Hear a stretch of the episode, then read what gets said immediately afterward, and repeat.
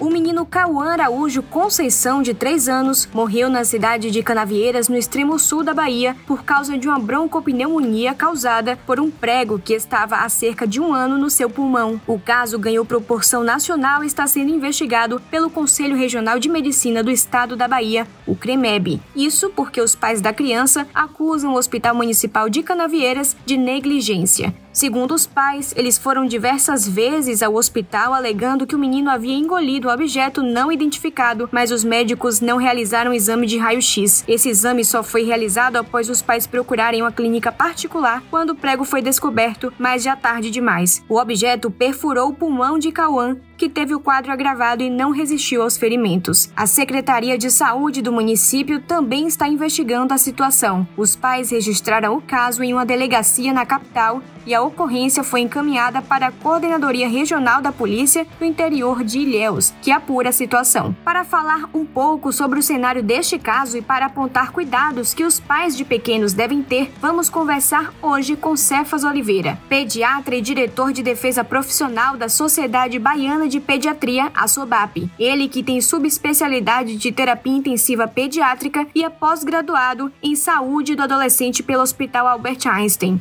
É professor do curso de medicina da Unifax em Salvador e é membro instrutor do curso Suporte Avançado de Vida em Pediatria. Doutor, muito obrigada por ter topado bater esse papo aqui com a gente, falar um pouquinho sobre esse tema. Seja bem-vindo ao podcast do Muita Informação, tudo bem? Tudo bem, Bruna. Eu que agradeço o convite. Doutor, queria falar um pouquinho primeiro sobre esse caso, né, que chamou a atenção do menino Cauã Araújo, acabou aí com um prego dentro do organismo. O que que pode ter acontecido nesse caso, doutor, para que se demorasse tanto para se identificar esse prego no organismo do menino? Como que demorou mais de um ano para se identificar uma situação situação como essa? Então, Bruna, é, eu não assisti esse caso, mas eu tive colegas que assistiram esse paciente, né, no Hospital Geral do Estado. Mas o que acontece é que essa criança, ele teve uma aspiração, né? Quando a gente fala aspiração de corpo estranho, é quando um objeto ou a parte de um objeto, ela entra na via respiratória. Quando esse objeto estranho, ele entra na via respiratória, pode levar a uma obstrução parcial e ou, ou uma obstrução total. No caso dessa criança, o que eu imagino é que esse objeto ele levou uma obstrução parcial, né? Esse prego levou uma obstrução parcial, estava alojado no bronco à direita. Só que como a obstrução foi parcial, ele chegou a ter sintoma. Então ele chegou a apresentar tosse, ele chegou a apresentar febre, ele teve outros sintomas respiratórios que não estavam comuns a ao quadro da criança. E como a obstrução era parcial, o diagnóstico não foi feito imediatamente. Então, isso que levou a esse tempo, né, para o diagnóstico. Falando, doutor, sobre essa aspiração em casos de crianças que tenham engolido né, algum objeto, qual que é a indicação para se dar para esses pais? Qual é o primeiro cuidado que deve se ter com a criança que engoliu algo ou que os pais suspeitam que ela tenha engolido? Certo. A primeira coisa, Bruna, é quando a gente tem uma suspeita de uma aspiração de corpo estranho, geralmente é um evento que é um evento súbito. Então a criança é aquela criança que estava bem, ela estava brincando, ela estava com seu comportamento normal e de repente ela começa a apresentar uns sintomas súbitos. O primeiro sintoma que ela vai apresentar é uma tosse. A tosse é um mecanismo reflexo de tentar expulsar esse corpo estranho da via respiratória. Então a criança começa a tossir, ela pode apresentar depois vômitos após essa tosse, pode evoluir com dificuldade respiratória, pode apresentar também um som diferente na respiração, aquela respiração mais ruidosa, e pode também ficar com os lábios arroxeados, que a gente chama de cianose. A primeira coisa para os pais é se os pais conseguirem ver o objeto na boca da criança, esse objeto pode ser retirado. Mas nunca se deve procurar cegas esse objeto, ou seja, enfiar a mão dentro da boquinha da criança, porque isso pode empurrar esse objeto mais para baixo na via respiratória, causando uma obstrução total. Não se deve colocar a criança de cabeça para baixo, porque isso também pode causar uma obstrução total da via respiratória. E os pais, eles podem estar orientados a realizar algumas manobras. Então, crianças menores de um ano, a gente pode fazer manobras para tentar desobstruir a via aérea. Caso a família não esteja capacitada a fazer essas manobras para tentar desobstruir a via aérea, a minha orientação é que leve essa criança imediatamente a um serviço de saúde. Existe, doutor, algum telefone, algum número que esses pais possam ligar para poder ter uma orientação inicial sobre essa desobstrução ou não? É melhor mesmo correr para a emergência? Isso. O que acontece, Bruna, a gente tem o SAMU, ele vai, ele serve para assistir essas crianças com obstrução, né, de via aérea por corpo estranho. O Corpo de Bombeiros também pode dar noções de primeiros socorros para desobstrução de via aérea. Mas o importante é a gente tentar desobstruir o mais precocemente a via aérea dessa criança, por porque essa obstrução, se ela for total, a criança ela pode entrar num quadro de uma falta de oxigênio, né, um quadro de hipóxia, e pode inclusive evoluir para uma parada cardiorrespiratória. Depois daquele passado, né, aquele momento de sufoco, de desengasgo, o ideal é que ainda se leve essa criança para alguma instituição para averiguar se realmente desobstruiu tudo ou já está ok, doutor. Com certeza, essa criança ela precisa ser avaliada, porque pode ser que ainda tenha fragmentos daquele objeto, né, no, na via aérea da criança. A gente tem que lembrar que as crianças, Brunas, as, as principais vítimas de quadro de aspiração de corpo estranho são as crianças e os idosos. Geralmente as crianças, elas, principalmente crianças pequenas, então bebês menores de um ano, crianças menores de quatro anos, porque a mastigação ainda não está totalmente desenvolvida. Então a nossa criança ela pode aspirar alimento, ela pode aspirar pipoca, nozes, amendoim, feijão, ela pode aspirar peças de brinquedos, peças pequenas, bolinhas, moedas, parafusos, pode aspirar prego, até aquela bexiga também de festa, a criança pode aspirar, tá? O grande problema é que isso pode causar uma obstrução total da via aérea. Então, essa criança vai precisar ser avaliada, porque não é somente a obstrução total. Crianças que têm um tempo maior de obstrução da via aérea pode evoluir com partes do pulmão que não vão ser ventiladas, pode evoluir também com pneumonias graves, né? Porque esse objeto vai bloquear a entrada de ar naquele pulmão.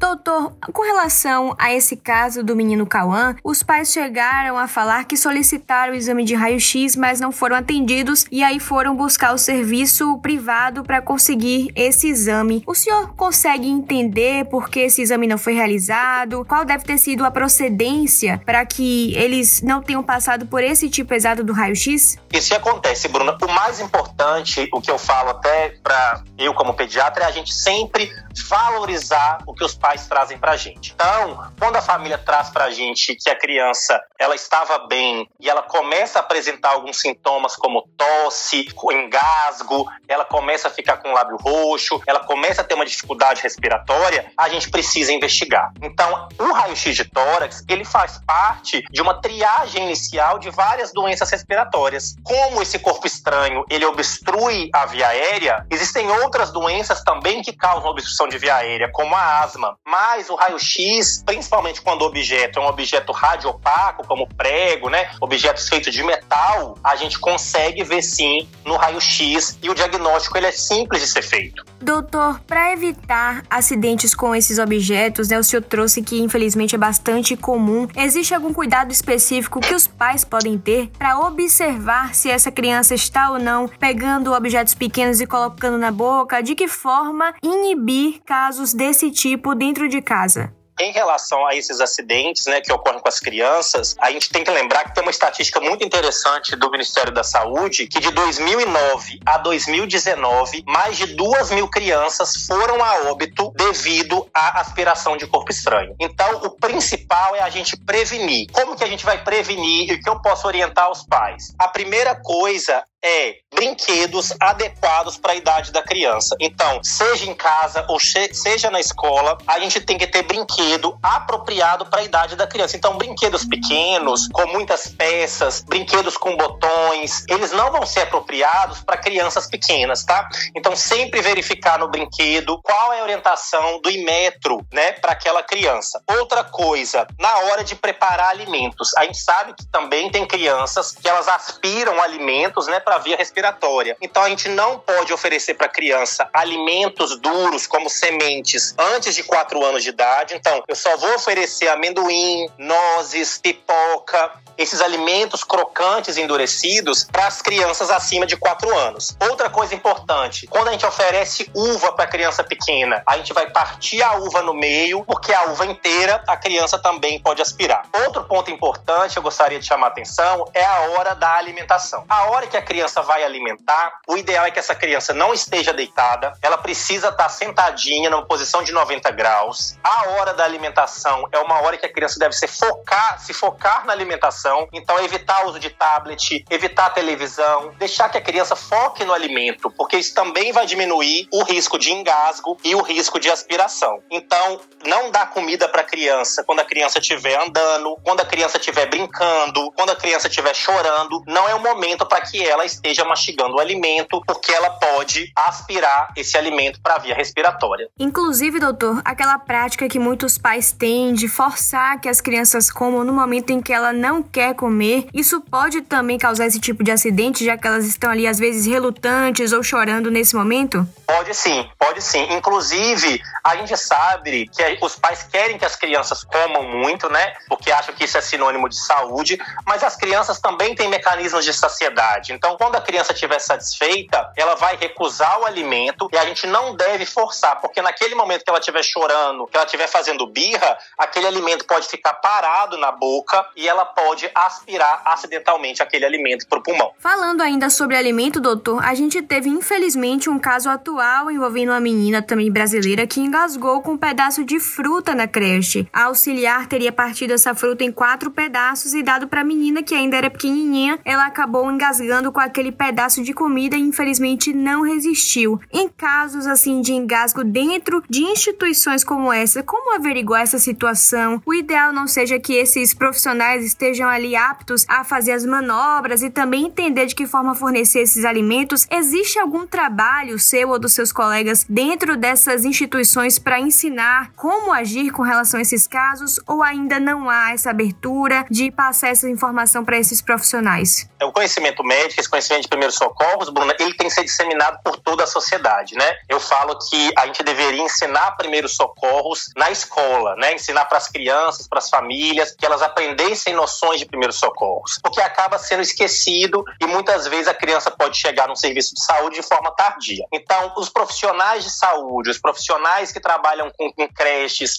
em escolas infantis, eles precisam estar capacitados para atender primeiros socorros de criança. Então, preciso saber fornecer o primeiro socorro, porque isso pode salvar a vida daquela criança. Então, a gente tem legislação, a gente tem hoje em dia disseminado alguns cursos de capacitação, não só para profissionais de saúde, mas para pais responsáveis, babás, cuidadores, professores que estão em contato com crianças. Então, é primordial que eles saibam atender esse primeiro socorro, porque isso pode mudar a vida de uma criança. O senhor trouxe, doutor, números relacionados a esses casos de engasgo no Brasil e pessoas, né, crianças que acabam falecendo por causa disso. A gente tem uma quantidade aí, uma faixa etária, digamos assim, dessas crianças que acabam se envolvendo em acidentes como esse. Quando é que a criança se torna mais apta para poder lidar com essas questões de engasgo, de via obstruída? Então, Bruna, os dados que a gente tem, né, que inclusive do Ministério da Saúde e de uma ONG que chama Criança Segura, que de 2009 até 2019 nós tivemos mais de 2 mil óbitos por aspiração de corpo estranho. Nessas crianças que aspiraram corpo estranho, 84% dessas crianças eram menores de 5 anos, tá? Então,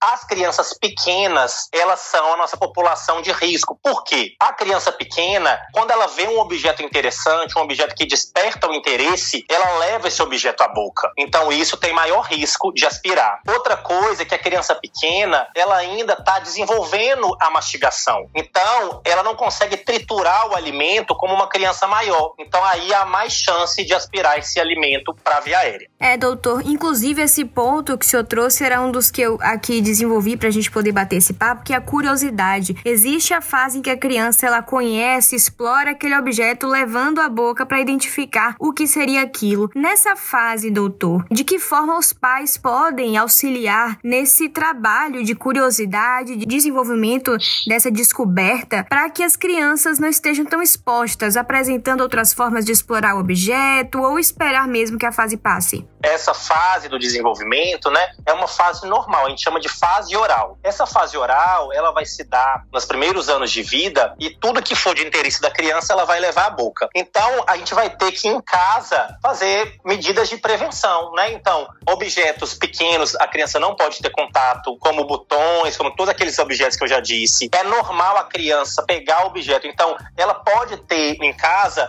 objetos de plástico maiores, como mordedores, né? Mordedores de plástico, de silicone, que elas podem ficar mordendo, né? Inclusive, quando ocorre o início da dentição da criança, que a gengivinha fica coçando bastante, ela pode utilizar esses objetos. Agora, cuidado para não ter objetos pequenos em casa, porque ela vai levar esse objeto pequeno à boca e há sim o risco de aspiração e de um desfecho fatal, como foi o que aconteceu com essa criança. Doutor, para a gente poder encerrar nosso bate-papo com relação à causa do menino Cauã, os pais aí estão nesse processo, né, de aguardar retornos de uma possível investigação. É provável que se tenha de fato um retorno para identificar o que pode ter acontecido, doutor? Ou foi um procedimento que é comum dentro dos hospitais e que talvez os pais não tenham esse retorno dessa explicação mesmo? Foi uma fatalidade? O que aconteceu com essa criança, né, uma criança saudável, uma criança rígida, foi sim um evento muito grave, né? Ele teve uma aspiração de um objeto grave que inicialmente causou, deve ter causado uma obstrução apenas parcial da respiração e esse diagnóstico dele demorou um pouco a ser realizado, né? Foi um diagnóstico um pouco tardio, mas os pais, né, trazem a informação e trazem a história de que desde que houve, houve a suspeita dessa aspiração, a criança não estava bem. A criança criança começava, tinha dificuldades, períodos de cansaço, ela tinha tosse, né? Então esse caso vai ser investigado. Eu não tive acesso aos laudos, aos atendimentos que essa criança passou no interior, mas vai ter que ser investigado até para as medidas, novas medidas é, aconteçam, que a gente evite casos como esse, né? Muito bem, doutor. Obrigada por esse bate-papo, obrigada por disponibilizar seu tempo para trazer esses esclarecimentos muito importantes para quem tem criança em casa, convive com essas crianças. Seja muito bem-vindo aqui ao nosso nosso podcast, tá bom?